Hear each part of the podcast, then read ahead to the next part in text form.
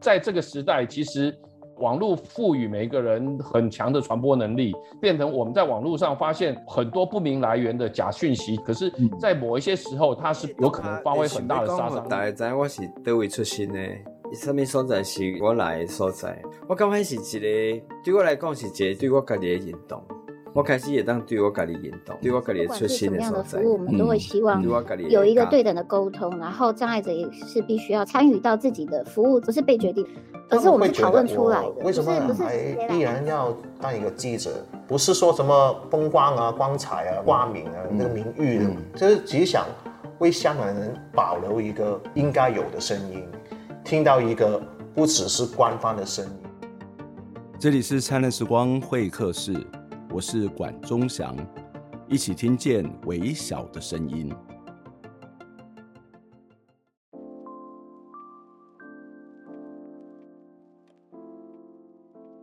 我们的听众里有不少是中学生，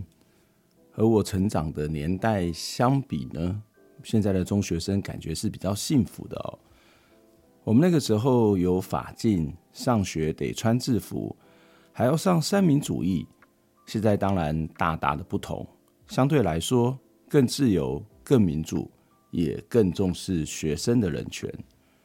我们的成长年代有一种说法，学生跟军人是没有人权的。为什么呢？因为学生跟军人还有受刑人是一样的，是一种特别的权利关系。也就是说，特定身份的人有绝对服从的义务，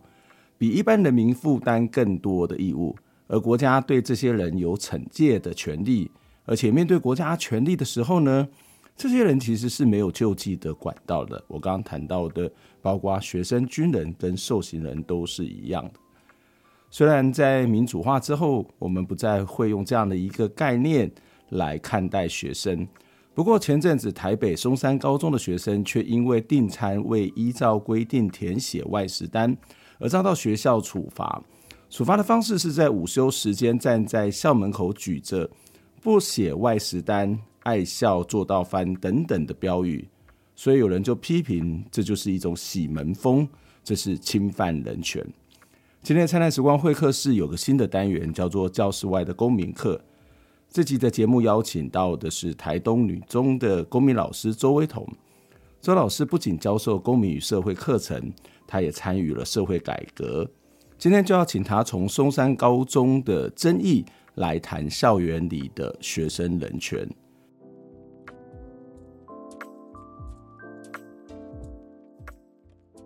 那今天节目当中呢，跟大家邀请到的来宾是台东女中的公民与社会科的老师周威彤。周老师你好。你好，王老师你好。呃，谢谢周老师来接受我们访问。我们跟周老师其实也认识哇，应该有五六年喽。是，对，就是你不止哦。就就是你从你最津津乐道的师高中公民课本为开始，差不多差不多是，应该是二零一四年嘛，对不对？哎，对，二零一四年，对对对，所以其实呃，周老师一直以来都在公民与社会这个领域来非常的用心用力，然后其实也参与了一些社会改革的行动哦。那今天呃要来谈的这个议题，其实是跟我们的公民或是跟高中的教育跟生活是有一些关系。因为前一阵子这个松山高中呃出了一个状况，这个状况就是呃同学为依照这个填写这个外食单哦，然后被处罚，那也引起了一些争议哦。所以我们就要从这个呃这个议题开始来谈整个台湾高中生的一些公民跟特别是人权的教育的问题哦。那我们是不是请周老师先来告诉我们松山高中到底发生了什么事呢？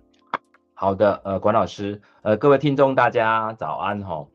晚安啊，应该是因为是灿烂时光，二十四小时都会有，二十四小时，OK OK，晚安，随时都可以。对对对，好，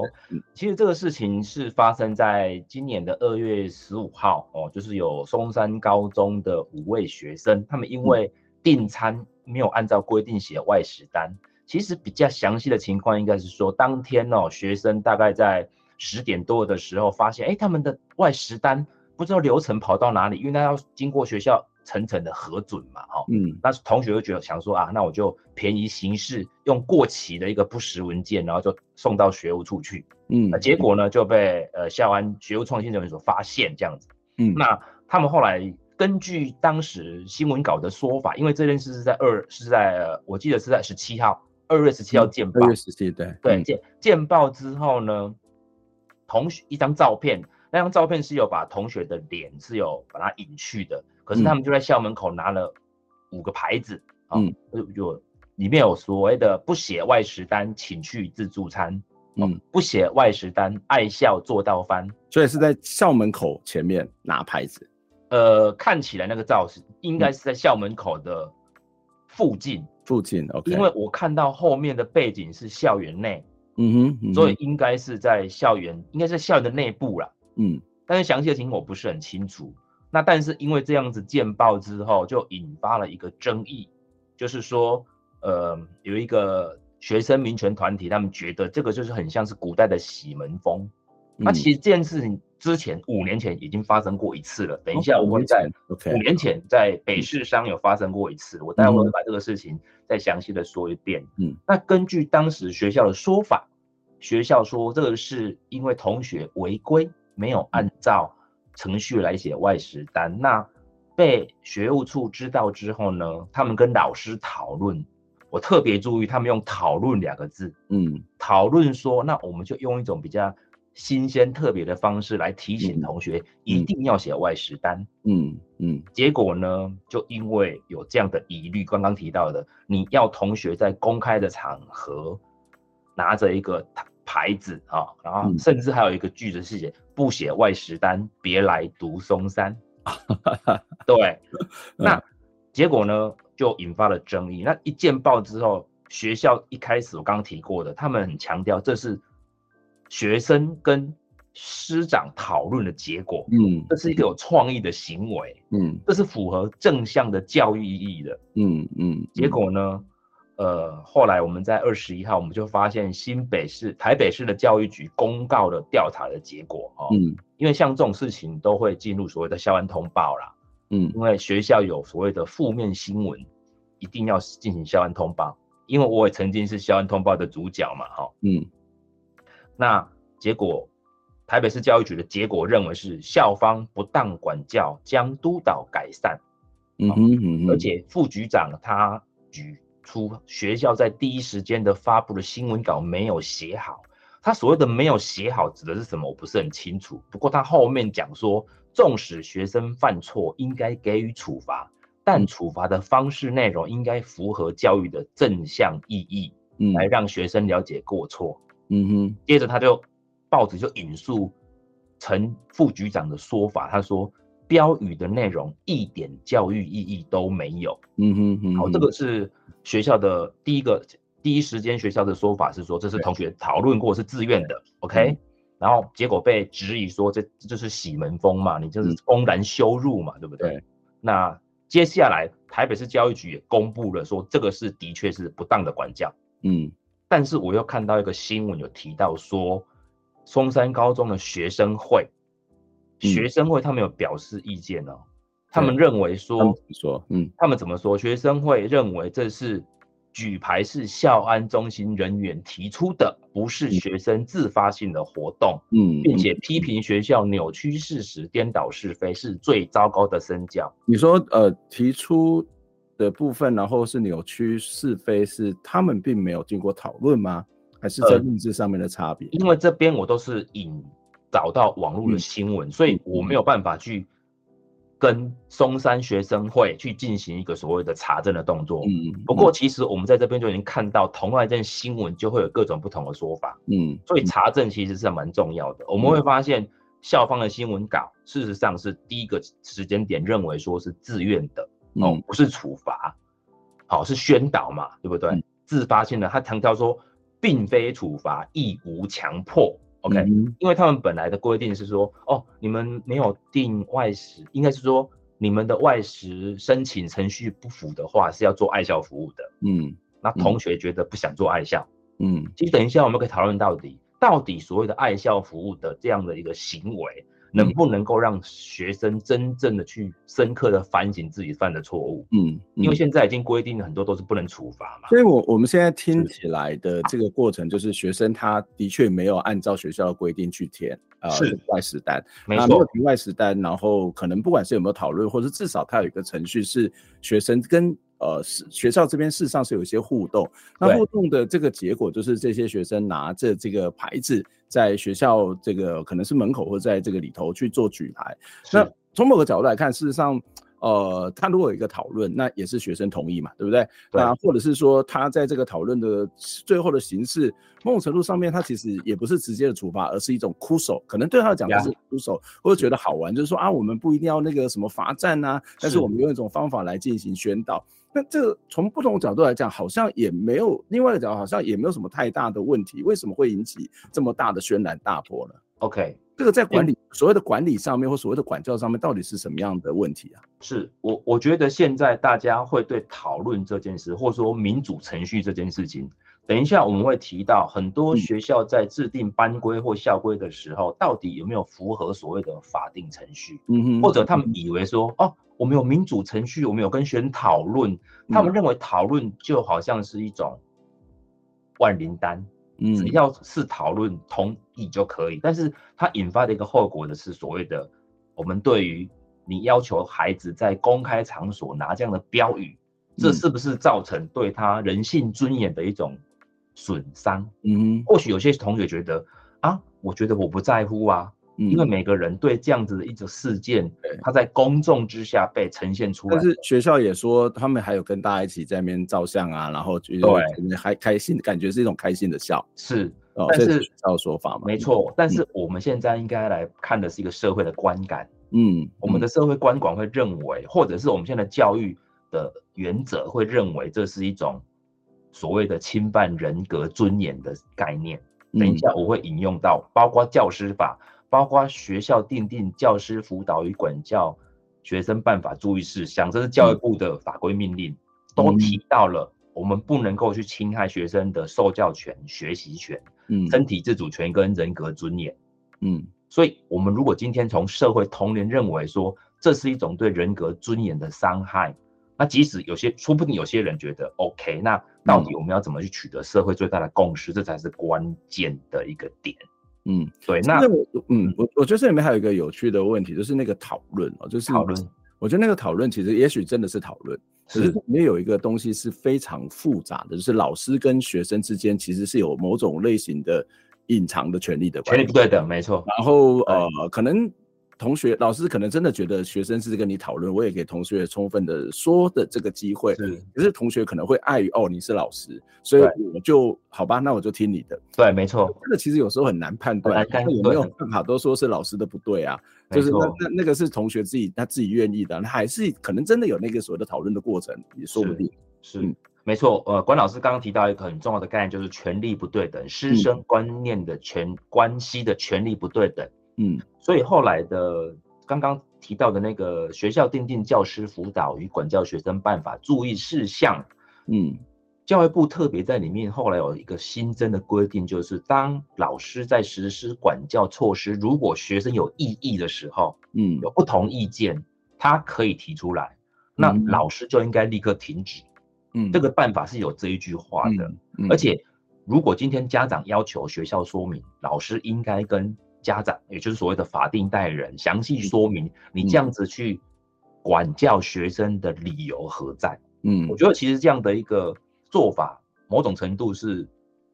发现我们台湾的校园民主越来越进步。嗯，因为在我们那个年代，我们怎么可能去跟老师说，老师我异议，我我不认同你的处管教的方式？可是现在至少这个这一点是呼应到儿童权利公约。嗯，因为儿童权利公约很强调所谓的儿少表意权。嗯，我今天表达意见，告诉你说，老师，我觉得你的处，你的这种管教方法我不能接受。嗯，那老师就应该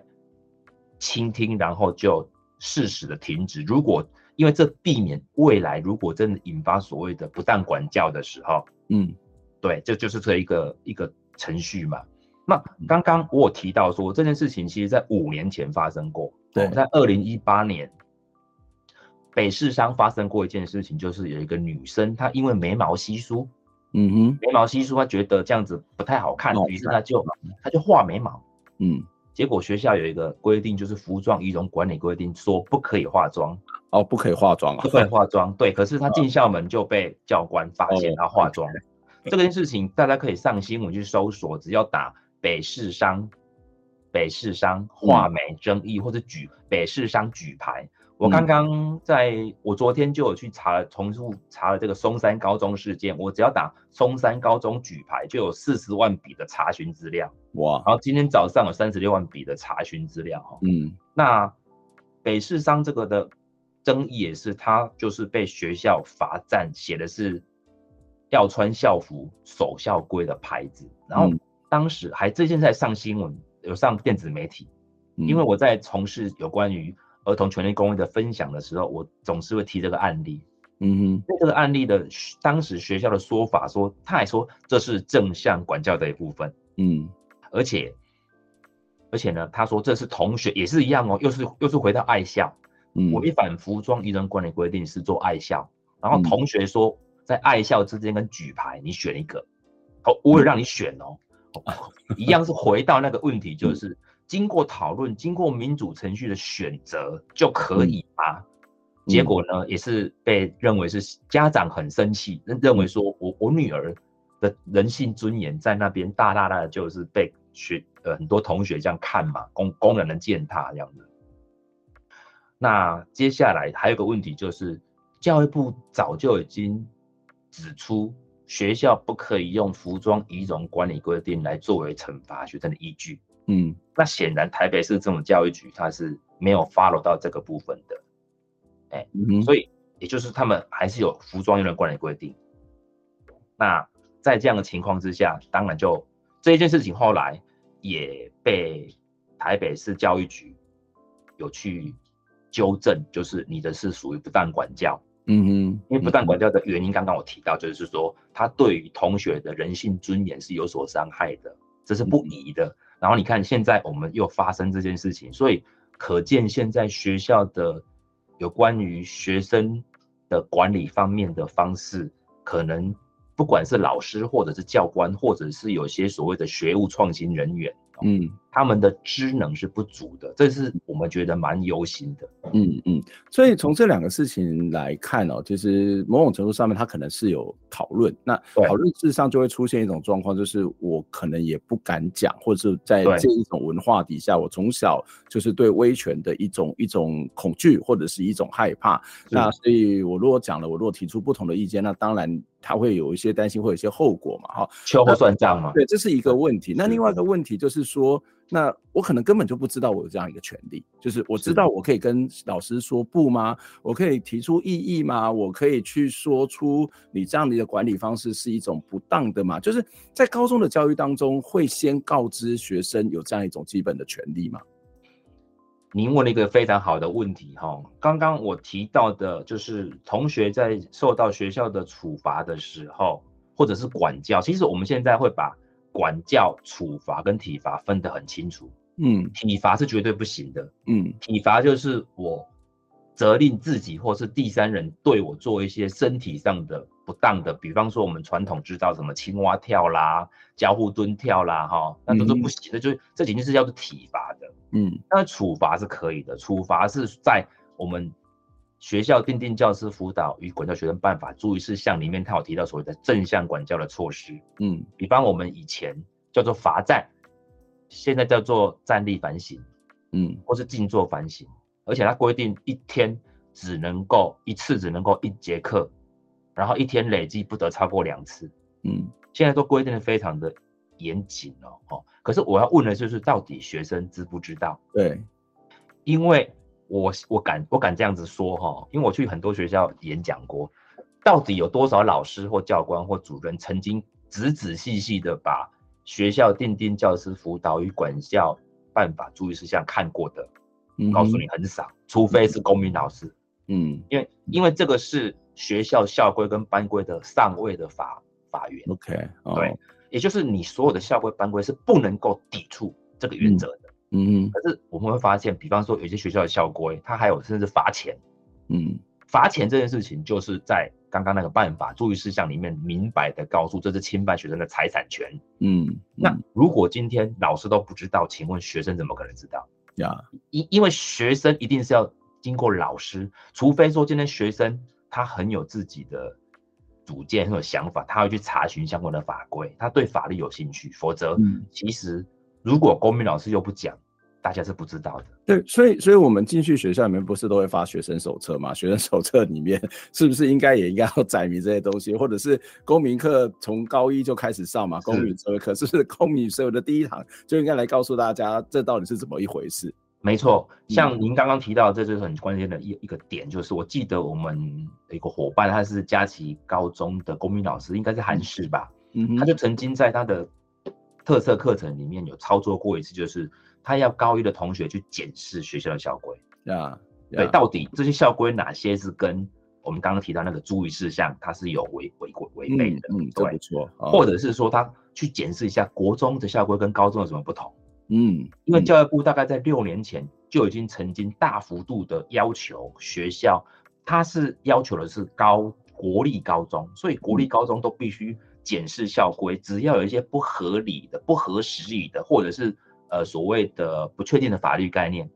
比方说以前有所谓的侮辱师长，嗯，侮辱师长这太这个帽子太大了，而且很抽象嘛，嗯，他一定要很明确，比方说你用不当的言语顶撞，或者是对老师有进行肢体的冲突，好，嗯，这样子才几次，或者是说你经过劝导仍不改善者，他就都用非常明确的次数样态。来定义你的行为，才可以作为惩处的依据。嗯，那到底老师有没有说这件事情就非常重要。嗯、那您刚刚提到的学生手册，对、嗯，以前都会发，可是后来呢？因为为了所谓的环保的理由，很多学校都都用电子档，嗯，把学生手册放成电子档挂在学校网页，嗯。可是我相信，我我上课曾经问过，我就说，同学，你们有去看过的人举手，一个班不到五个。嗯嗯，嗯，好，就算说我现在发纸本，同学还是不会看呀。所以有时候我们会去回过头来思考一个问题，就是我们觉得法律的英语叫做“法律不保护让权利睡着的人”。嗯，我今天同学自己都不在意，那当然你今天被惩罚，你都不知道自己是被违法惩罚，你都不知道，嗯、那你怎么去申诉、嗯？你怎么去进行所谓后面的行政救济的部分？呀。我我觉得蛮重要，就是刚刚特别谈到，就是法律到底是保障谁哦？那当然，法律有可能是保障坏人哦，就是懂法律的人，这是一个最基本常的。坏人不见得是代表是懂法律的人，但是我们得要知道懂自己基本的权益，基本的跟你有关的这法律。我想这是一个很基本的啊，就是公高中公民或者是从中学的这些相关的课程，社会领域里头，他大概就应该要慢慢的给大家这一些观念。我觉得这个其实衍生出来，就好像我们常常在呃进加入到一个社群网站。然后一大堆的这个使用说明书，或是买一大堆的东西的时候，一些使用说明书，它没有仔细看，复杂，我们也懒得看，或者觉得说啊，我们便利就好，我们就赶快来来去这个用它。那这其实有很多时候那个权益的。意志或是认识，恐怕都要都要从这些小小的事情当中开始去了解哦。好，我们先休息一下，我们待会再来请教周老师。就是那我们可以看到，在这样的一例子上面，其实已经出现了一些可以值得再讨论的地方哦。那过去我们常在讲说，呃，学生跟军人其实都是属于特别权利关系，所以没有这些所谓人权。那最近这几年，我们看到整个人权教育开始做了一些调整跟改变，这种观念还是存在的吗？或者是说，我想对很多老师来讲，啊，这些高中生就很中二啊，中二就是很难管呐，哈啊，很麻烦呐。那如果没有一套一套的机制的话，那我怎么去上课？我我想很多老师大概也会有类似感同身受的状况。那高中生是不是中二是一回事，可是老师怎么去面对这些学生，恐怕又是另外一回事。我们先休息一下，再来讨论这个话题。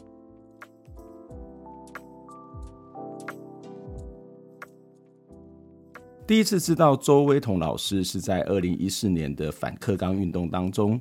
那个时候，周老师因为反课纲微调，愤而在教室里头撕课本。哇，这其实是一个让人非常震惊的一个画面哦。也因为这件事情，公民行动影音记录资料库就给周老师做了一个专访。我也从这个时候开始认识周老师。二零一四年的反课纲运动也让我认识更多像周威彤一样的公民老师，还有历史老师。我们经过几次的讨论呢，就在公库开设了教室外的公民课的专栏，由高中老师来执笔讨论当前的公民教育还有历史教育以及各式各样的社会议题。我们后来也把这个专栏的文章集结出了一本书，就叫做《教室外的公民课》。不过由于大家都是义务帮忙，也没有稿费，再加上一零八课纲上场，大家也非常非常的忙，这个专栏呢也因此停止。说实在，我也不太好意思再请老师们帮忙写稿，因为真的没有钱给我们的老师们稿费哦。不过，教室外的公民课这个单元就要在灿烂时光会客室复活了。之后，我们大概会每两个月的时间，会跟高中公民与社会学科中心合作，一起邀请公民老师来讨论台湾高中的公民教育等等的议题哦。接下来，我们又要再来请周维彤老师来跟我们一起分享。不过，在我们进入到访谈之前呢，我们一样期待大家可以透过捐款的方式来支持灿烂时光会客室，来支持我们。透过您的捐款，透过小众的集资，才能让独立媒体走得更远更好。让我们一起听见微小的声音。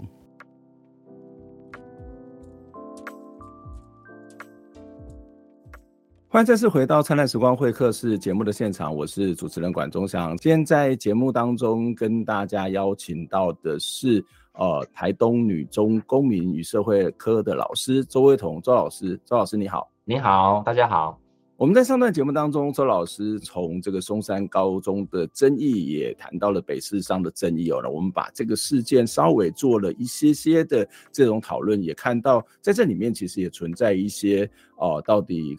法规的这个知识，大家是不是有这样一个普及意识？是不是存在？以及当我们在面临到这种师生权利关系的时候，他可能会遇到一些什么样的状况哦？那其实我想要继续的再请教周老师，就是我们从不管是这个松山高中，或是北市商，甚至还有很多类似的这些的一些例子上面哦，我们可以看到这是反映出一个什么样的一种所谓的管理的这个心态，或什么样的教育的心态，以及教育上面所面临到的现实的问题呢？呃，我觉得现在会有这样的一个问题的出现哦，应该去回过头来思考，到底我们现阶段的老师在师资培育的过程当中，他有没有接受过人权教育相关的职能的课程？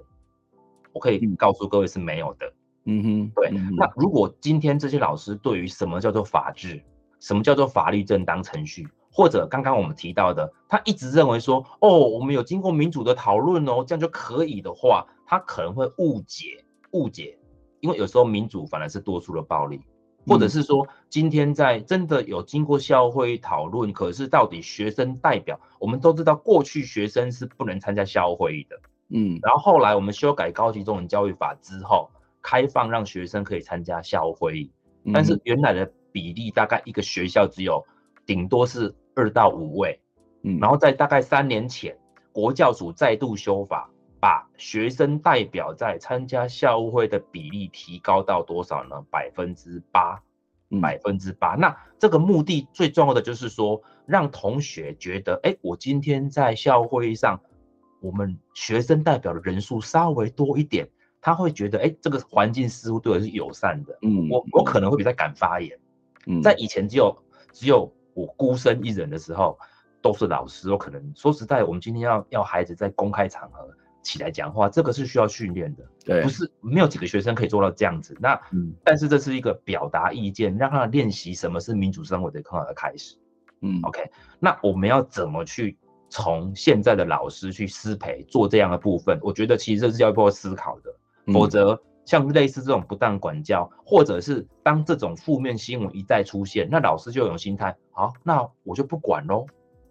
我就我就就是摆烂就不管喽，嗯，一一定是两种心态嘛，嗯，那除非今天是学务人员，因为我现在刚好接任学务学务主任的，我就我就发现说，有些老师的确他为了怕惹麻烦上身，他就其实他不太愿意管教管教学生，嗯，甚至。包括现在连学校的教官也是，嗯，以前我们会觉得教官好像很很严格，现在我们的教官都好言相劝，嗯，但是因为我们有规定不能够体罚，只能正向管教，所以现在学校几乎在呃管理学生上的有些老师认为武器真的太少了，嗯，对，那我们也不敢去做过分的一些要求，所以说像那另外我再举个例子哦，就是在一百零九年哦，新北市有一个高中，他有一个老师在班规上订定叫做五五酷刑。那这个五五酷刑后来被发现哦，五十五条班规里面呢，因为这个见报之后，当时该校的学务主任也说，这个是老师跟班上同学经过民主讨论的。嗯，可是讨论过后发现有什么问题呢？呃，监察委员叶大华他调查之后发现，总共有二十四条班规涉及到侵害人格权，五条班规侵害到学习权，四条班规疑似涉及体罚，还有对于财产权的侵害，就是罚钱嘛，你作业没有交要罚钱。所以他说到里面有提到的违反了禁止体罚、性别平等原则，还有跟教育基本法以及刚刚讲到那个注意事项是抵触的。那这就是又凸显出刚刚我说的两个问题，第一个是第一个是老师的知能不足，嗯，第二个就是以为我跟同学讨论就没事，可是你跟同学讨论的结果如果抵触了教师法跟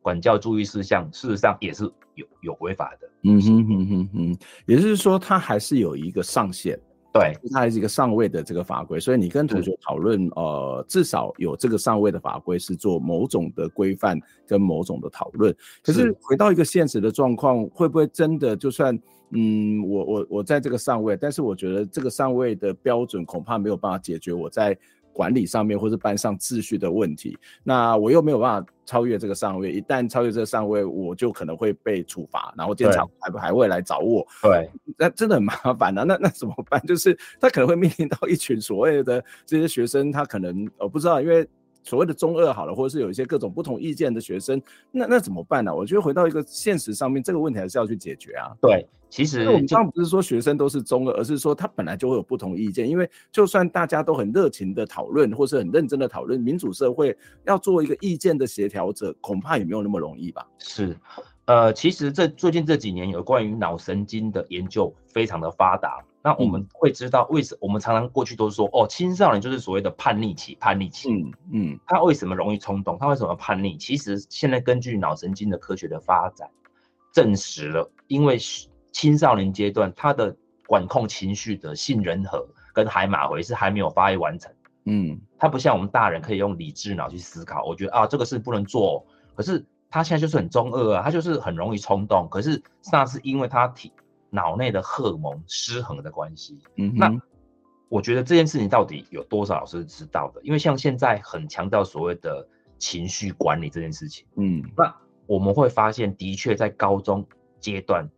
会发生这种不当管教的比例是比国中明显来的比较低。嗯，对，因为为什么？因为国中生的那个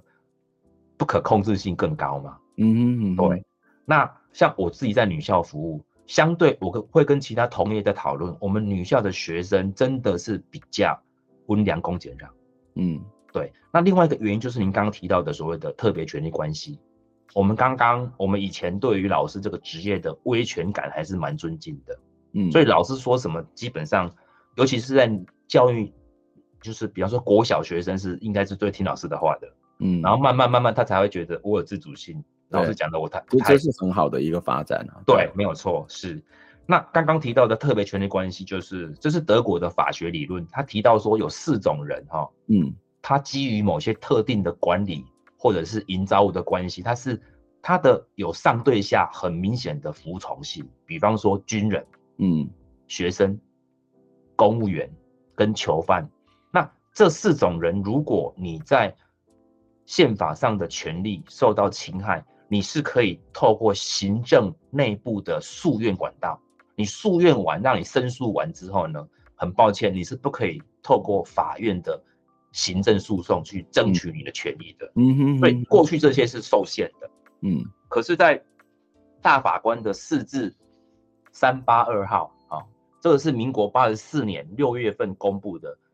释字三百八十二号解释哦，因为有一个学生他。被退学了，他被退学的这个处分呢，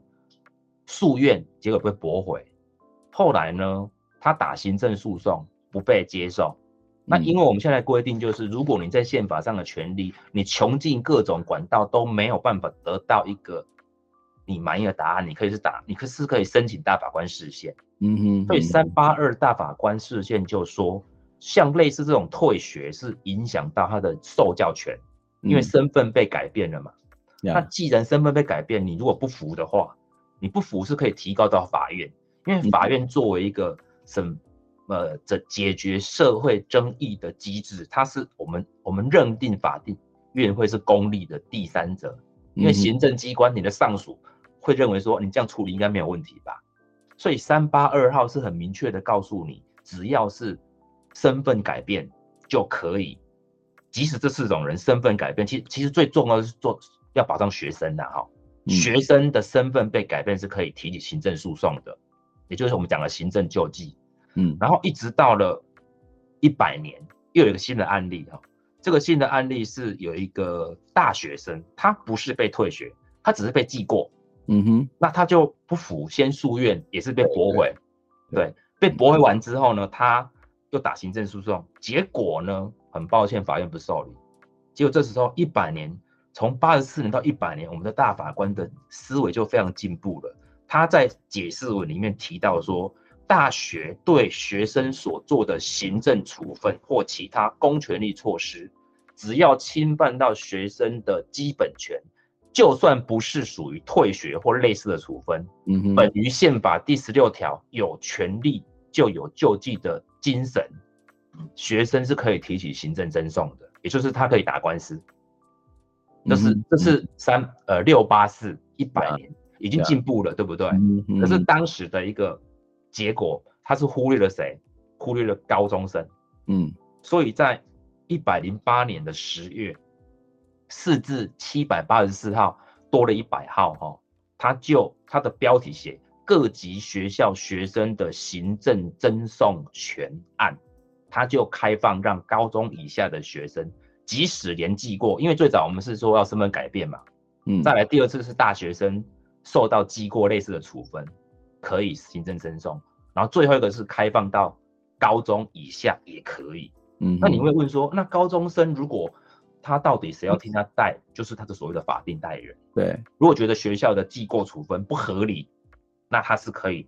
透过诉愿管道，还是无法得到解决，他是可以透过行政争讼，也就是到我们打行政程序法，呃，宪法官宪法官司等等。不是宪法官司，是应该是讲他可以到行政法院提起行政诉讼。嗯，对对对，也就是控告学校啦，控告教育部啦。嗯嗯，是。嗯，所以最近这几年的这样的一个发展，我们看到这个呃，从法律来看也好，或者是从一个呃教育系统来看好了，对于所有的学生的人权，已经不再是过去那种我们成长年代所谓的特别权利关系，然后。就像所谓的军人，或者是公务员，或者刚刚谈到的这些犯人之间，他们没有一个呃这样的一个一个真正的这个人权的或是权利的这个保障哦，所以呃这当然是一个看到是一个进步哦，但是回到一个刚刚谈到的一个现实哦，就是说呃人权教育很重要，公学生的这种所谓的人权教人权的本身的保障也很重要，可是，在现实上面，我们还是看到了类似的状况，它还是不断的发生。那这个不断发生，到底它的问题在哪里？它的人权教育的或者是人权保障的困难又是什么？那又应该要怎么去做这件事情？嗯哼，呃，我先回应一下刚刚您提到的，就是说我们在教学现场，当这些案件不断的出现的时候，老师就会投鼠忌器。嗯，我不太敢去，我不太敢去管教学生。对，我怕万一哪一天我就不小心踩到红线怎么办？然后又上报了。对，没错。嗯，那。所以这件事情在四至七八四里面，大法官的最后结语，他有提到一件事情，就是说，今天如果发生了有关于管教上的行政处分的争议，其实法院应该高度尊重学校的专业，嗯，也就是他如果属于低程度的侵害，法院是不宜介入的。低程度的侵害，那什么是低程度的侵害呢？比方说之前发生过一个花莲高中的学生，他因为升旗。因为后来教育部他有提到说，哦，我们升旗的时间以前是都可能一周要几次，现在规定就是每学校每学期每周最多就是一次，嗯，结果他就是故意不到，因为我们升旗的时间叫做非学习时数，他是可以不到的，嗯嗯，那不到你又对他说实在，你你没有对他没有法则，你顶多只能正向管教了，请他来做爱校服务。嗯、就这个学生爱校，他也不来啊。他不来之后，学校就用一个什么呃，学校有规定，爱校服务无理由三次不到，我就记记警告一次。嗯，然后他就被警记警告了。他被记警告之后，他就开始打诉愿，被驳回行政诉讼，被驳回。被被驳回之后，刚好透过行政，刚好是四至七八次公布了嘛，他又再告一次，结果他一审的时候，一审的时候，高等行政法院是判他胜诉的，嗯，嗯，可是他后来，呃，是判判他胜诉，可是学校这时候有去提，再再提一次，那在最高行政法院是认为他是败诉，认为他败诉的理由是因为刚刚提到这是学校管理之必要。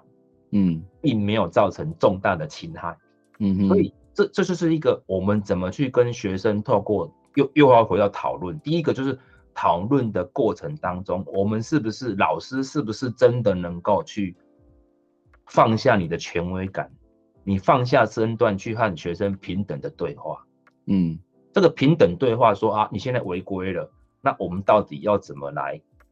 透过比较好的方式来改善这个行为？嗯，因为我们在刚刚讲到那个注意事项哈，那个注意事项里面有提到，教师在辅导管教学生的一个很重要，就是减少他的不当行为的产生。嗯，他只是说现在说实在的，教育部定的那个正向管教措施的办法，真的也有一点点弱。嗯哼，那就造成你刚刚提到的，如果真的有遇到一些中二的学生，比较不服管教的，那可能老师他就会觉得疲于奔命。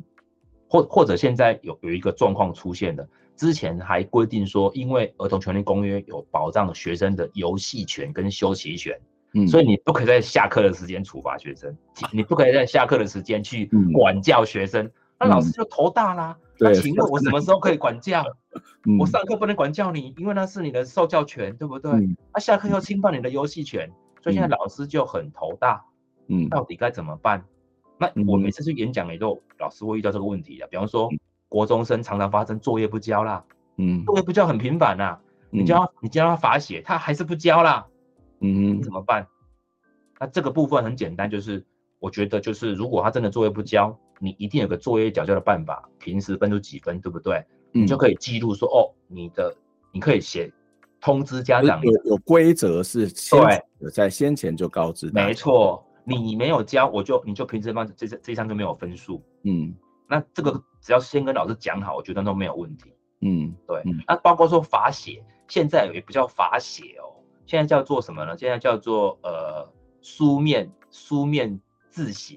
对，那不是换汤不换药吗？呃，但是你不能强迫他，你不能强迫他写哦，嗯、他可以说我我有拒绝写的权利哦。这个国教所来公文哦，你不能够叫他写 书面自省。他可以，他可以要求说，我我不要写，但是书面自省通常是要跟他违规的行为有关的。我举个例子好了，嗯，比方说我们学校前一阵子同学一直请假逾期，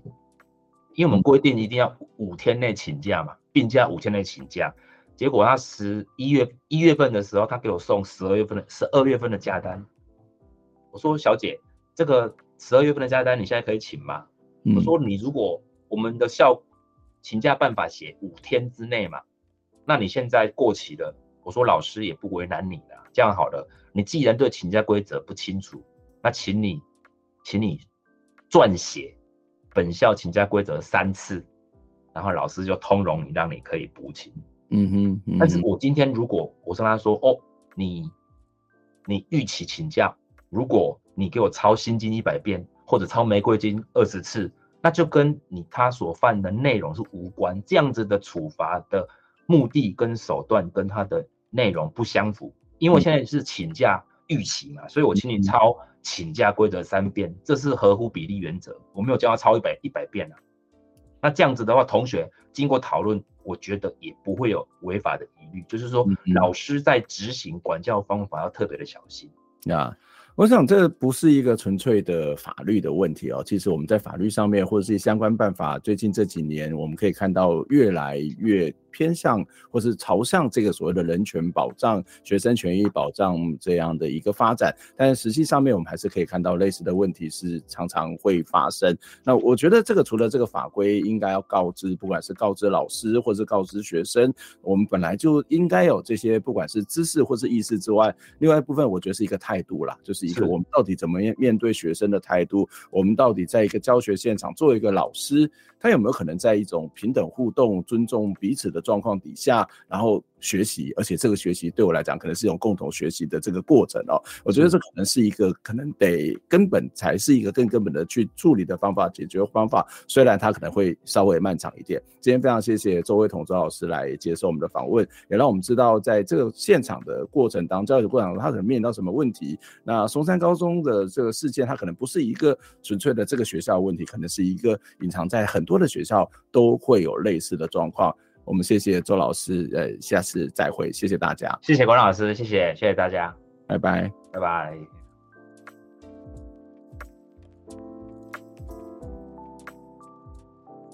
听完这期节目，你有什么样的想法呢？非常欢迎您可以留言来跟我们分享您的看法、您的感受。当然，也期待您可以透过捐款的方式支持我们，或者订阅我们的节目，分享我们的节目，不管是 YouTube 或者是 Podcast 频道。谢谢您的收听，下周再会。